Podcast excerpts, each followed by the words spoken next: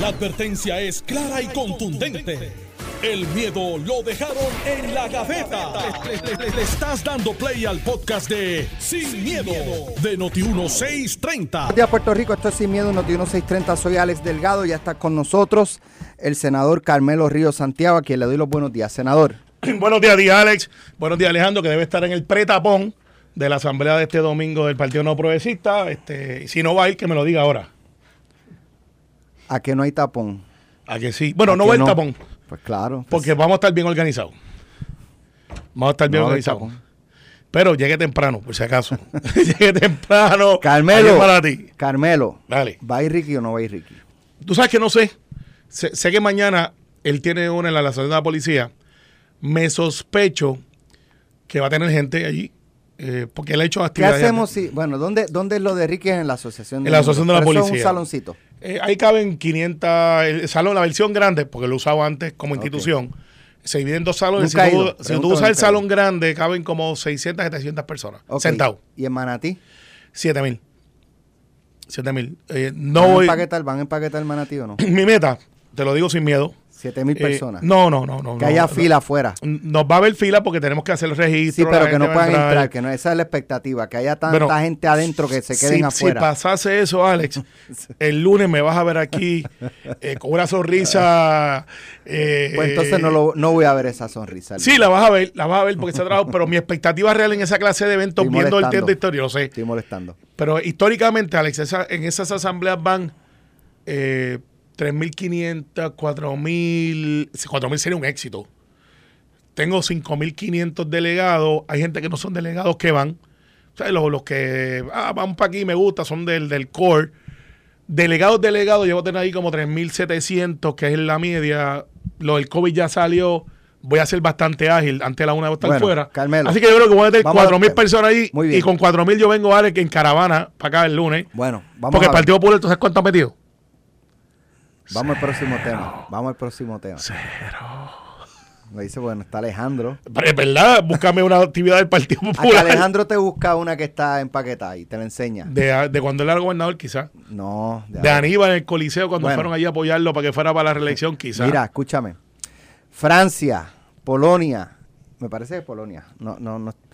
Varios países europeos ya están anunciando medidas para eliminar o reducir los impuestos al crudo en lo que eh, pasa la, la ¿verdad? Eh, esta Ujú. situación de, de aumento eh, y darle un alivio a la ciudadanía tanto en, el, en, en la bomba como en la electricidad.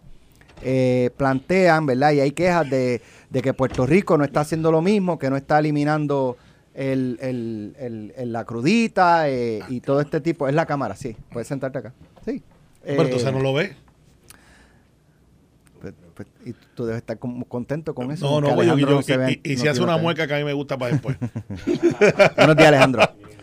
Bueno, hay países europeos que están tomando medidas eh, eh, re- respecto a los impuestos, respecto a los impuestos de, de gasolina, de, de, verdad, de combustible, eh, lo que también redunda en, en la electricidad, pero en Puerto Rico, pues, eh, dice Johnny Méndez esta mañana, mira, ahí está en la Cámara, está mi propuesta de, de eliminar por seis meses la crudita. Eh, los fondos están identificados. Y, y, pues allí Tatito lo tiene durmiendo, porque Tatito prefiere que la gente eh, pague más por, por combustible y él tener los 50 millones de, de, de barrilitos para repartir, eh, porque de ahí se pueden sacar los fondos. No lo dijo así, pero fue lo que quiso Yo te decir. iba a decir, eh, está, Pero está- fue lo que quiso te decir. está fajando en crear la cizaña. Fue lo que quiso decir porque él dice, él dice, el costo son 44 millones y Tatito quiere 50 millones para repartir en barril. Se puede eliminar ese, esos 50 millones de barril y pasárselos directamente a una reducción de impuestos en el términos de la crudita y que la ciudadanía tenga por lo menos cerca de dos centavos menos de, de, ¿verdad? de, gasolina. Que si le cuesta un dólar, pues le, le baja 98, por poner un ejemplo. Tú sabes que yo hice, hice Es una- fácil. No, no, no, es lo, sencillo. no, no lo es, no lo es, no lo Porque es. el gobernador estuvo en contra ayer Ahí- de, ahí que que se, de que se reduzca la crudita. Eh, ahí- es que vamos, pero, pero vamos a empezar por el principio. El gobernador hizo una propuesta de 200 millones de la, de la reserva. La reserva de emergencia. Nati muerto, Nati muerto. La, Junta le dijo Que no. no, no, no vas por ahí, búscate lo de, de ayudas federales que existen eh, o sea que a veces el gobierno federal para lo que se llamaba weatherization, que es para mitigar el, el- el costo energético y un montón de cosas, empezaron a dar dinero para que tú compraras equipo, esto y la otra. Este caso sería para mitigar el daño que está haciendo el aumento en el crudo, el petróleo, por ende la bomba. Eh, Johnny Méndez radica una medida para eh, congelar la crudita por cierto tiempo. José Luis Dalmao, dos semanas después más o menos, va por el mismo lado más o menos, diciendo, mira, vamos a, a por 45 días, 60 días. Zaragoza, en la mesa redonda que yo hice hace tres días, de las cuales el lunes anunciamos dos medidas que salieron de ahí, con Ramoncito Ruiz, by the way, eh, tripartita creo yo va a ser las medidas eh, para atender el asunto. Dice, mira, lo que pasa es que tú tienes que atender un asunto de gobernanza. Si tú coges 200 millones de dólares, por poner el número que es el que está hoy en la palestra, y lo pones para mitigar algo que dura uno, dos, tres meses, esos 200 millones realmente rindieron fruto, bajaron, o lo metes mejor en otras cosas donde puedas tener a largo plazo un retorno de, de- inversión. Me, me- pareció bien aspectado la idea de que, ¿y cómo, dónde los pongo? ¿Qué hago? Ah, pues mira, carros eléctricos, este, eh, darle a la gente incentivo para que compren cosas que de, de sean mayor costo efectivo en, en consumo de energía y en vez de hacerlo para uno o dos chavos, le estás dando de por vida útil de 5 o 10 años otra expectativa que, que genera mucho que, más que el ahorro de uno o dos, chavos. Ese concepto es a largo plazo. Pero lo pudieras hacer con el dinero que estás pensando ahora, de los 200 millones. ¿Qué es lo que sucede con la propuesta de usar fondos del gobierno estatal? Es que es un palcho.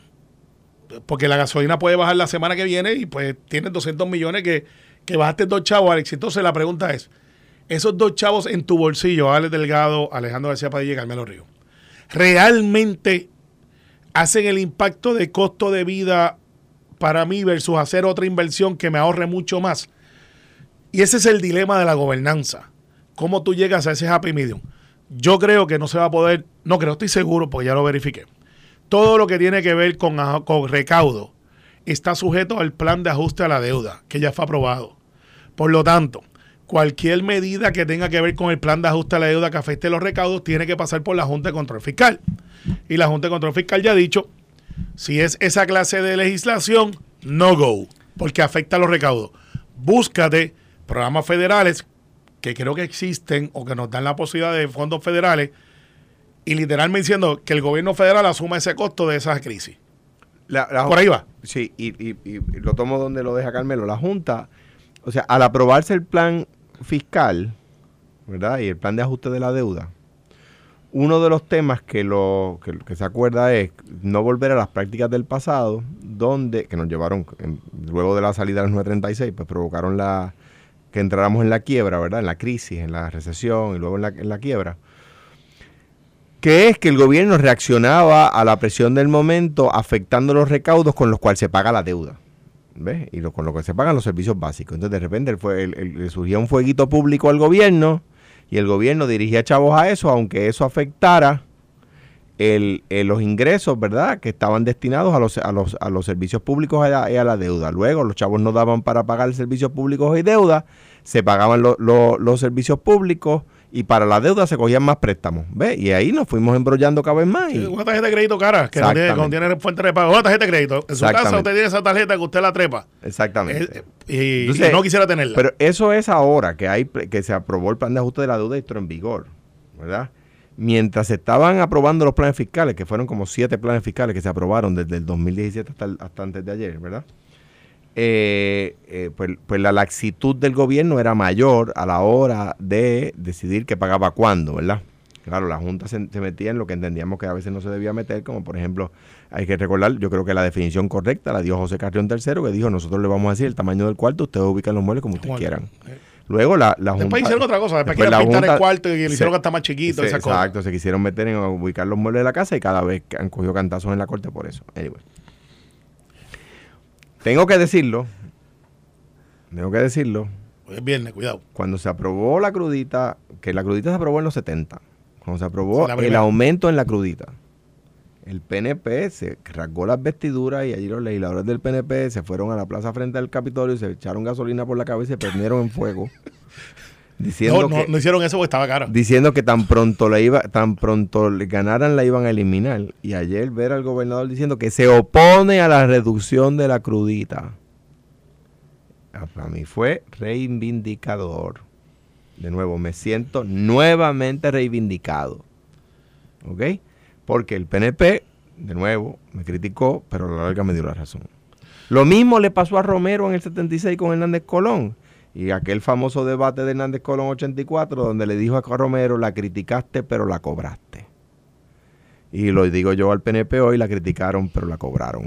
Entonces, esa- es, No, no, oye, es un hecho no, cierto. No, no, yo no. es un hecho histórico. Es un hecho histórico. Está Es ahí, un hecho está ahí. histórico. Yo por eso siempre me cuido un poquito de cuando dice, no, Eso vamos a es quitar esto. Eso lo es. Yo no, no, no, no puedo adjudicarle a Carmelo esas palabras porque no son de él. La de la vamos a quitar y qué sé yo. Y la crítica no vino de Carmelo. Pero anyway, me imagino que algún discurso en alguna, en alguna plaza, quizás, pero, pero no por. Quizás me la apunté un poquito. Exactamente, este, exactamente. Cuando tú no estabas escuchando. Exactamente. este, eh, pero dicho eso, eh, eh, de, de qué es de lo que se trata? ¿Y cuál es el problema? ¿Y por qué el gobernador, yo creo que está, que está dentro de todo, voy a hacer una defensa? Si el, si el, el gobernador hace eso, y eso representa, como dice Alex, dos centavos en bomba, y mañana sube el precio del petróleo cuatro centavos, Te puedo sacar 400 millones. el país va a haber un aumento en bomba de dos centavos. Sí. Entonces, el, pa- el país va a decir, no, nosotros, el gobernador habrá, habrá eliminado la crudita, pero no vimos una reducción en bombas, vimos un aumento. Entonces, el gobernador tiene que salir a decir, y, lo- y lo- los portavoces del gobernador tienen que salir a decir, no, es que hubiese sido mayor. Y la gente va a decir, pues que yo no quiero ningún aumento, ni mayor ni menor. Entonces, el efecto político es ninguno. Entonces, o sea, la ventaja política es ninguna. Entonces, eh, pues el gobierno dice, espérate, yo voy a coger el hit con el mercado, al cual estoy tratando de volver. Sí. Voy Cuando a el mercado es el mercado de, de, El mercado de bono. de bono. El mercado de bono. El hit con la Junta, que me va a apelar públicamente, que voy a tener que ir a la corte para convencer a la jueza Swain de hacer esto. Que me va a costar chavito, chavito. Para que, la, para que la gente no vea una reducción real en la bomba, porque muy bien podría subir el precio del petróleo. Pues, pues mira, no me voy a tirar por ahí porque no, miren, la verdad es que no es sano fiscalmente hacerlo. Y buen punto que lo traes porque... No es sano. El gobernador con el coge el gobernador. hit, I know the feeling, Por eso. pero no es sano fiscalmente hacerlo. Y si No. hace lo de... Vamos a hablar políticamente, Alex. Y esta es la, la primera vez que voy a hacer este análisis. Me voy a atrever a hacerlo.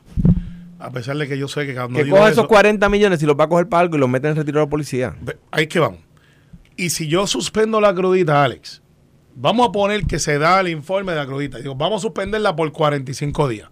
La propuesta del MAU, que yo sé de paso, no sé por qué Zaragoza le dio un salpazo y dijo que eso no era, no era bueno. Y de momento se acaban los 40 y pico días. Tú eres consumidor y yo también. Y digo, yo pues si la suspendieron por 45 días, ¿por qué me la van a devolver? Busquen de otro Pero- lado. Entonces el cantazo político es Pero peor. fíjate, lo- es- sí, es un poco lo- que plantea, Lo que plantea Alejandro, Por, de los por dos lados. ejemplo, hace tres semanas estaba 98, 99 centavos. Yo creo que no había alcanzado al El dólar. dólar, no. Pero ya estaba alta. Sí. Esta propuesta se hubiese aprobado, se hubiese firmado en aquel momento, le bajaba dos chavos. Más o menos. 97. Eso, eso es lo que dicen. 97 Mucho. centavos. De 98 que estaba hace tres semanas o cuatro semanas, va a 1.12. Yo, le- yo le Estamos hablando de cuánto aumentó. yo le llegué a echar unos 13. Ok, pues ponle 1.13. De, de, de duro. 98 centavos a 1.13, ¿cuánto estamos hablando? 15, 15 centavos. Brutal. Réstale dos chavos que, que la medida firmada Hubiese aumentado 13 chavos. Por, eso. dolía. eh, eh, Dolía y la dolía. gente no iba a agradecerlo. Exacto. La gente iba a decir, mira, nos cogieron de tonto. Claro. Dijeron que le iban a bajar con, al eliminar la crudita y mira, y tú le explicas, eh, mira, el petróleo. No importa, no, no, es que el gobierno, Tiene que hacer algo el gobierno. el gobierno. Sí, pues mira, Alex, te voy a decir como yo le explico esto. De vez en cuando se arriesgan a invitarme a, a, a, a salón de clase para explicarle cómo tomamos decisiones en gobierno. y, y pues tú te vas a poner bien técnico con los muchachos que tienen otros intereses. Y dice, mire, a veces en el gobierno uno toma decisiones que es como cuando usted va a, a un parque de diversiones y se monta en una montaña rusa que usted se quería montar, pero no se quería montar. Y una vez usted le ponen el lockdown, que eh, clac, clac, y te van subiendo por la cuestita para tirarte de la loma para arriba, para abajo, tú te preguntas, ¿por qué hice esto? Y hay veces que lo que tienes que hacer es correr la montaña hasta que se acabe el ride. Y, y, y, aplaudir cuando llegaste que llegaste bien. Porque hay veces que tienes altas y bajas en las decisiones de gobierno. Pero no hay una decisión que sea flat y toda de aplauso. y este es uno de estos eventos. Eh, y el clásico es, nosotros no controlamos el precio del petróleo. En la mesa redonda hubo algunas propuestas que me parecieron bien interesantes, no necesariamente para bajar el costo ahora, sino que a largo plazo, cómo nos preparamos para lo que puede suceder, porque ese es el mercado. ¿Cómo vamos a eh, los puestos de gasolina, Alex? Aquí no hemos hablado de eso. En 15 años, quizás los puestos de gasolina no serán solamente de gasolina. Van a tener bombas que son superchargers eléctricas, porque ese mercado va creciendo. Pero ¿cómo puede crecer ese mercado? Por dos razones. O porque el gobierno lo incentive dando o no cobrando impuestos sobre esa clase de vehículos, lo cual el negocio de la gasolina bajaría muchísimo. Y allí lo admitieron. Desde que hay carros más eficientes, el costo o, los, la bomba que yo veo que o lo, lo que me costaba, me duraba antes tres días, ahora me dura cuatro. No tiene que ver con el consumo diario, tiene que ver porque los carros corren más millas por galón y se me está notando en mi negocio cinco o seis años después que empezaron a salir esos carros. Y lo que te quiero decir con esto, el modelo de las gasolineras como lo conocemos va a ir cambiando o porque la misma demanda y la gente a través de estas cosas dice, ¿sabes qué? Yo voy, me prefiero gastar 10 mil pesitos más en un carro, que esos son quizás cuánto, 80 pesos más mensuales. Que de hecho está- están más baratos porque le eliminamos los impuestos a los carros eléctricos. es una buena medida. De hecho, autocrítica al gobierno, del cual yo soy parte. La flota de gobierno, por lo menos las que sean áreas metro, que no tienen que ir la- de parte a parte, debería de invertir en esa clase de vehículos eléctricos. Y debería de haber en, en Minilla, en Fortaleza y en municipios, por lo menos, deberían de existir la- las estaciones estas de carga eléctrica. ¿Tú sabes cuánto valen, Alex? ¿Cuánto? La- la- las de casa valen 700 pesos. O sea, no es caro. Esa es la que tú pones por la noche. y- Ajá. y- pero hay unas que son las superchargers, que son como 45 minutos, que valen como 3 mil, 4 mil dólares. O algo así. Eso es una inversión. Es una inversión. Entonces, el gobierno debería. Yo creo que Charlie Rodríguez, cuando era presidente, trató de hacer algo así. Debe- no había carros eléctricos. No, Charlie fue- sí, habían unos híbridos, híbridos, habían híbridos. Pues Prius. No, pues algo así, creo que eso eran. Deberían de invertir en esa clase de vehículos versus las guaguas grandotas que tenemos. eh, ¿Cómo lo- eh, es? sí, Un- la- un- ¿En un carrito? Sí. No, muchacho. Eso está de moda. es- no, no, no, no te lo van a aceptar. Los Pues, jefes pues, de que hacer- un carrito. sí, sí. ¿Qué qué? No, Sí. muchacho. Yo no soy muy chiquito y no ando en uno grande. No, no, van Y, eh, y- ahí. y- eh. y Ángel Mato tampoco es muy chiquito y anda en un no europeo que me parece que es excelente para la gente que vive en áreas urbanas. Los que Los son muy chiquitos. Sí, sí, sí. A mí me les gustan. gusta, que empiezan gusta- con F. Carmelo, Sí, les con M. Eh, gusta con la, F, con F. Con F. les gusta la pomposidad, el, el entourage. Yo creo que eso cambió. eh, ah, No, tú ves, lo- los oficiales electos, sería bueno hablar, han ido bajando el size de sus vehículos. Estás escuchando el podcast de Sin, miedo, de Noti1630. te echaste a reír por poco ahí se, se, se turba Yun Yun. Tú tienes dos artistas que son... Prende. Tú- tú- lo del mono, ok. Tú tienes, tú tienes dos, de que estaba riendo era yo porque tú tienes dos artistas aquí, a Yun Yun y a Elvira, que, que le da noticia, la noticia del mono que se mudó. Otro, y dije, ¿cómo? Ahora vive en un Está aquí sitio. al lado. Está aquí al lado, es vecino. Yo como que, en serio. Pero solamente eso usted lo escucha aquí en Noti Uno. Son dos artistas los dos. Tengo un par de pares escribiéndome. ¿En serio que están dando una noticia del mono?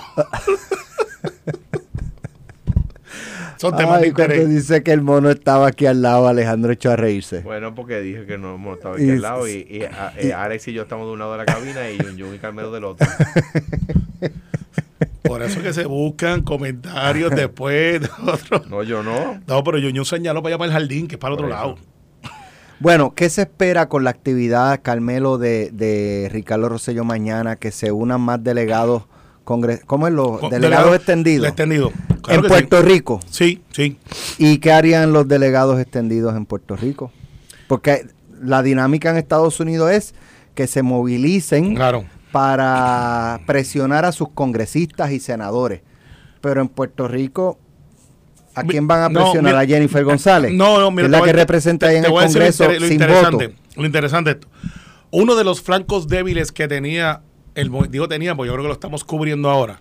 El movimiento estadista es que alguna gente delegaba exclusivamente a los legisladores el mover el asunto ideológico. El Partido Independentista no tiene oficiales electos que muevan el asunto ideológico eh, allá o no tenían. Y apareció la mal llamada diáspora, que tienen como 100 organizaciones, que cada organización la componen 3, 4 veces todo, Power for Puerto Rico y otra gente que son un poquito más estructurados. A los amigos de la diáspora yo no me solidarizo con la expresión de Carmelo. Eso es verdad, pero yo sí. Entonces, porque yo los veo, y son tres, cuatro, cinco, oye Alex, y son militantes. Son cinco y se te paran frente a la oficina de un congresista y hacen ruido como si fueran mil. En el caso del PNP, siempre hemos sido tímidos en ese aspecto. Son siete y hacen juicio como si fueran siete. Como si fueran siete mil. Siete. Entonces, pero siete es mayor que cero. Está la diáspora, está el diásporo. Y está el diásporo, y está el diaspora listo.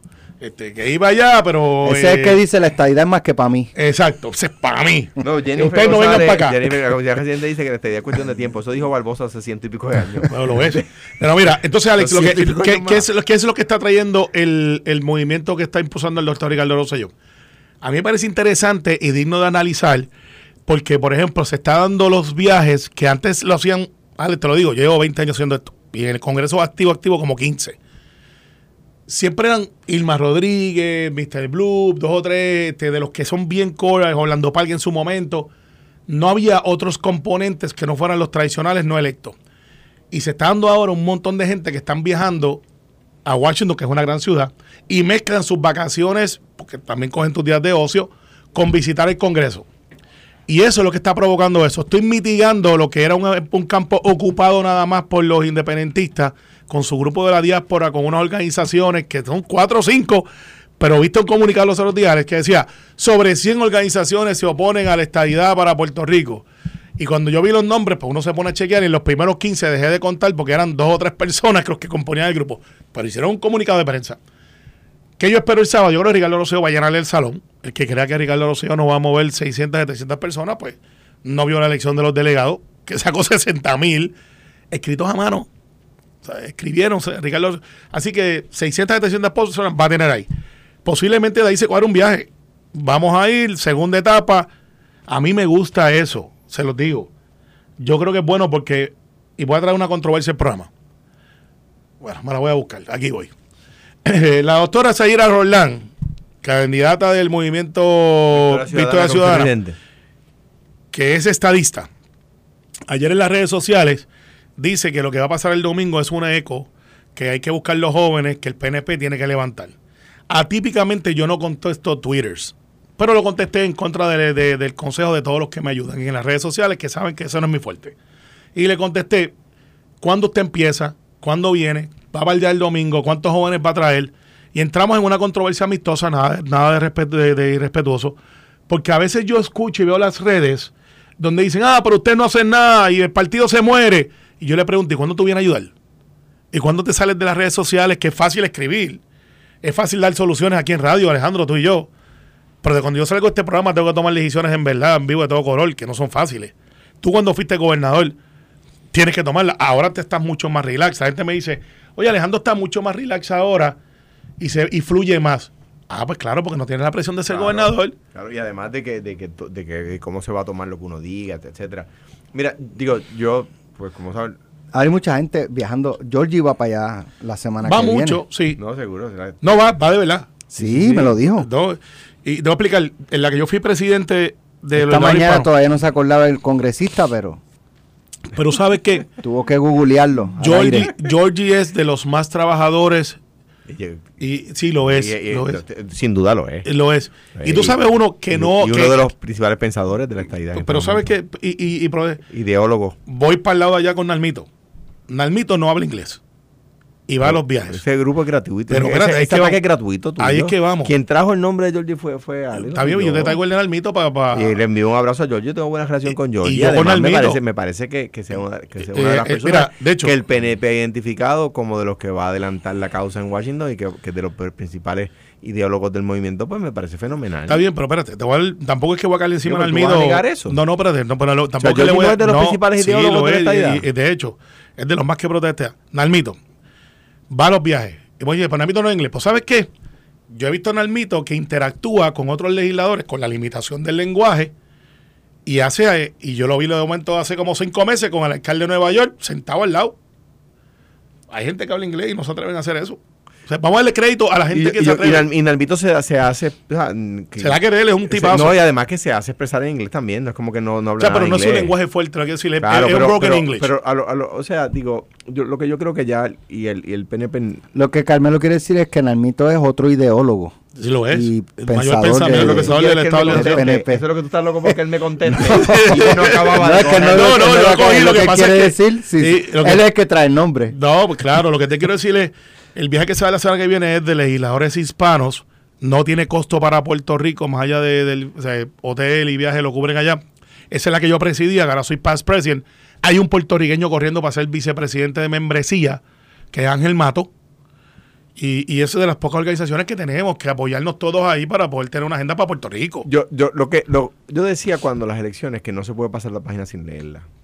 Yo sé que en el Partido Popular no se pasó la página sin leerla y que se está trabajando en el tema, ¿verdad? Mm, Dicho eso, bien lentamente. de- debo decir lo siguiente, el PNP está actuando como si nada hubiese pasado. Puta, ¿en Y me, y parece a mí que nos han dado cuenta que sacaron 32% de las elecciones, de, de de los votos en las elecciones, 32. Que eso para, para el Partido Popular haber sacado 31 es inaceptable. Y para el PNP yo supondría que también nos van a celebrar que ganaron con el 32% de, las- de los- de los votos. Nú- número uno. Número dos. Que dos quintas partes del movimiento estadista le votó en contra al PNP. Número tres. Que la gente se está dando cuenta que el PNP el movimiento estadista no está en el partido porque no lo logran, porque cada vez está más lejos. Porque si tú ves la cantidad de sponsors que tenía el proyecto Pro Estadidad en, en los 90 y ves la cantidad de sponsors que tiene hoy en el Congreso, palidece. Palidece. Que, Arando, voy, voy a entrar en el debate contigo y te escuché, eh, porque yo no resiento tus comentarios, porque yo sé que eso está ahí.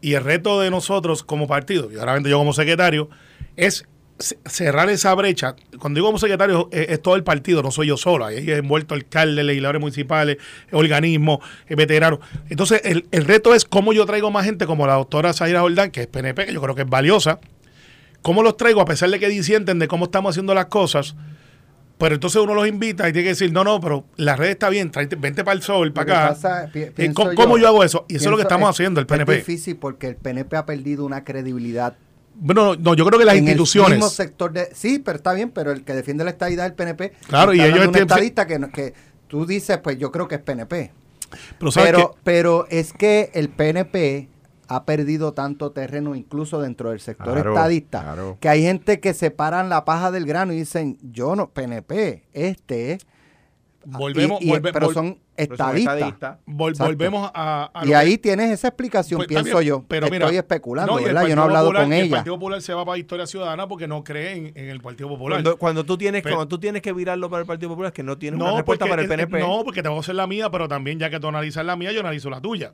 Claro, pero y, y primero. yo, y yo tengo un reto. El reto mío es cómo yo, cuando digo mío es el PNP, obviamente, no es mío solo. eh, esto no es un one man show. Es como yo, reconociendo de que tengo gente que no son, los jóvenes sobre todo, pero también la gente conservadora, que resienten algunos movimientos, y la gente liberal, que cuando hablo de los conservadores dice, pero no, nosotros estamos aquí ahora también. ¿Cómo yo pongo a convivir ese grupo? Pues uniendo gente, ah, poniendo más en la ecuación. Esto no es overnight, ¿sabes? Lo que pasó en la elección, lo, el Partido Popular, yo creo que, a diferencia de lo que dice Alejandro, no pasó la página, es que no ha leído ni ha abierto el libro. Porque por eso es que yo estoy desde temprano, cuando digo allí, yo es el yo PNP, y puedo reorganizando. Pero pues, está bien, La quizás tú eres el reorganización, único la reorganización que ustedes están haciendo es la de, bueno, ¿quién es el presidente de los jóvenes? No, ¡Eh! no, ¿Y no, quién es la de las no, damas? no, ¡Eh! no. De hecho, eso no va a pasar el domingo. No hay ninguna El- elección. El, domingo es un reglamento y después va el, re- el reglamento de organización. Y veremos. Yo, yo apuesto a que lo que yo voy a hacer, voy repito, yo no soy yo, es el PNP. Que es que empecemos a hacer lo que se hacía bajo Carlos Romero Barceló en reorganización, que eran líderes de verdad, los que movilizan, escuchando la base, aunque no nos gusta a veces el discurso, pero incluyendo gente, es la clave para moverlo. Pero Alex, no lo voy a poder mover en un año. El daño que se han infligido los partidos alegadamente tradicionales. no Está ahí. alegadamente no Bueno, es que yo creo que los demás son partidos también. Todo Movi- lo- el es tradicional Sí, y Victoria Ciudadana es un partido más, lo ha demostrado. Y Proyecto Dignidad, a pesar de que es bien joven, en mi opinión, se comporta como un partido más también. Por eso eso de que son partidos alternativos, no, son igual, son iguales. O sea, lo que pasa es que tienen menos tiempo. ¿Y cuál es mi reto? El reto del PNP, yo no puedo decir que yo soy nuevo, pero puedo renovar el, el- el contrato social. Mira, aquí yo tengo una, un norte, la estadía. Ahora vamos a dividir cómo se maneja eso dentro de republicanos, demócratas, liberales, moderados, conservadores, eh, eh, gente que, que no cree, que cree un candidato pero no te cree en la insignia. Ese es el reto. Mira, la, entonces, o sea, por ejemplo, la- que la insignia del PNP está damage, ¿verdad? No lo está, eso tú no, no me lo plantees No, no, por en las encuestas está. En la- Y el Partido la- Popular siquiera no claro, sirve. Claro, No sirve, no existe, perdón. claro. A ese- al punto que David modificó Tra- para su campaña juicio- para separar un poco. A, mi- a- a mi juicio, una buena, una buena idea leyendo mal una, una, una- una- una encuesta, porque cuando la encuesta te dice que la insignia está, te- está teniendo problemas, tú tienes que levantar la insignia, no cambiarla. que- Porque, Exacto. Anyway. Pero a dónde voy es lo siguiente. Carmelo ha dicho algo, eh, me parece a mí, que ilustra la realidad del PNP, y el secretario puede hablar a nombre del PNP. Hacer una, una reorganización como las que hacía don Carlos Romero le toma más de un año. Eso es verdad. Sí, es verdad. Mucho tiempo. Lo que está diciendo, don Carlos Romero dejó de ser presidente del PNP en el 88. Lo que está diciendo es que el PNP no hace una reorganización de verdad desde el 88. O sea, hay dos generaciones de puertorriqueños que han nacido. Dos generaciones de puertorriqueños que han nacido y no han visto que el PNP se reorganice de verdad. Pues tú sabes Yo que, te puedo decir que cuando Héctor Ferrer era presidente y yo era candidato, ¿Qué, se hizo una reorganización de qué verdad. es reorganizar? Vamos a empezar por ahí. Pero nosotros hacemos una, un, un- un modelo que creó Héctor Luis Acevedo. O sea, filosofía, ¿sabes? Va, va más allá de reactivar gente para velar votos Nosotros- nos- y quién es presidente de barrio ahora y quién es... Eso, eso no es necesariamente una reorganización. Nosotros, nosotros hacemos una cosa que no siempre se hace, ¿verdad? Pero nosotros le hicimos, que, sea, que se llama Raíces, que la diseñó Héctor Luis para ganar San Juan y funciona. Eh, número uno. Y número dos, en el tema ideológico yo traté de, ¿verdad? Con, con- aciertos y desaciertos, ¿verdad? Con logros y con fracasos, eh, de devolverle al Partido Popular su naturaleza liberal, ¿verdad? Un partido, eh, ¿verdad? Liberal, ¿verdad? Centro izquierda, pero más izquierda que centro el partido de la autoridad de tierra, el partido de la ley de la ley de la procuraduría de la mujer, el partido de la reforma agraria, o sea, es, es ese partido. El partido de las ocho horas de trabajo, de la novena hora al doble, el partido, ese, ese, ese- el partido de los trabajadores, ¿no? Este, pues devolverlo ahí. Pero pues hubo mucha, mucha fuerza interna dentro del partido y obviamente fuerza de afuera del partido que yo le esperaba. Y por eso he dicho que yo pude evitar las lanzas y no los puñales. Pero, pero es como dice Alex, las reorganizaciones no, no pueden ser solamente quién es el presidente de los jóvenes y quién es el presidente de la mujer y quién es el comisionado electoral. Pues, ¿sabes Mira, quiero tocar A- otro a- tema. a- Alejandro dijo algo del, del PNP que desde Romero no se reorganiza. Eso ¿Cómo dijiste tú, no fui yo. Es que es verdad. No fui. Es que es verdad. Nosotros ganábamos porque nuestros candidatos tienen Me una carisma. A la misma vez veo que me está escribiendo Carlos Pesquera, me No, está no, escribiendo es- Pedro no, Rosselló, y- y- me está escribiendo espérate, pero Ricardo Pedro Rosselló, me Luis Fortuño. Pedro me Rosselló- escribiendo- No, Viene no, mensajes eh, de ultratumba también. Sí, no, Pedro Rosselló ganaba por su carisma y por lo que representaba de una visión y una gran campaña que pocas veces hemos visto en la política puertorriqueña. Y, y, y, ahí fue. Pero nosotros, la razón que yo veo y la radiografía es porque no estábamos tan organizados con una base que, que pedía que los incluyéramos. Y por eso, por eso es que empecé temprano, un año antes que el Partido Popular. Yo reconozco que ese problema está ahí. Me voy a tardar un año más. Esto no es overnight. Y, va a haber el growing pace y voy a tener aciertos y desaciertos. Lo que no puedo es tratar de hacer lo mismo para que tenga un resultado diferente. Así que esa es la apuesta. Y, y por ahí vamos, Alex. Por ahí vamos. Mira, mira, escucha de esto. Grijalva, Grijalva le teme a los delegados boricuas. Parece que sí. Y, y allí entraron, los rodearon. Esa es la dijo, reorganización del "Parece PNP. no, esa es la del Partido Popular. Silencio. y me Partido Popular. aquí en mi Wow. Y allí le- le cuestionaron. Estamos en vivo, no lo escuchamos, pero este- González, el HR 1522. Esa es la misión de los delegados extendidos, que vayan a sus congresistas, donde ellos votan, donde ellos tienen gente que, que, que, que puede decidir esa elección y exigirle respaldar mi, mi, mi, proyecto de admisión de estabilidad que lo está sometiendo Jennifer y Georgie. Soto, entre otros. Georgie Navarro, Dígame. ¿cómo se llama el congresista de Wisconsin con el que usted habló para convencerlo de que se uniera al proyecto? ¿Ya recuerda el nombre? Claro que sí, te lo voy a buscar aquí ahora. porque Pues no lo aquí- recuerda. Lo Ahora usted está buscando en Google está- congresista usted- por Wisconsin. está aquí Brian No, no, se, Stanley, no se acuerda. Lo tengo no aquí. se acuerda. Brian Stanley, Wisconsin. La oficina es la 1526. Bueno, pero tuvo que buscarlo. Lo tuve en la foto. Yo no soy perfecto. Brian Stanley, Wisconsin, oficina No, bueno, como este, decía usted. mira, hay 450 y pico de, de Abrazo a Georgie, un abrazo a Y, Georgie. y Georgie se Sí, va. pero Oye, yo pero después uno. de, después de lo de, y pero, pero la verdad, después de lo del guitarreño, yo me hubiese, yo hubiese cogido quizzes de, de escrito quién que congresista, por si me volvían a Yo preguntar. prefiero que siga trabajando como trabaja en las calles, en la Mira, oye, no, ya, este, eh, fuera de broma, vamos a otro tema antes de culminar.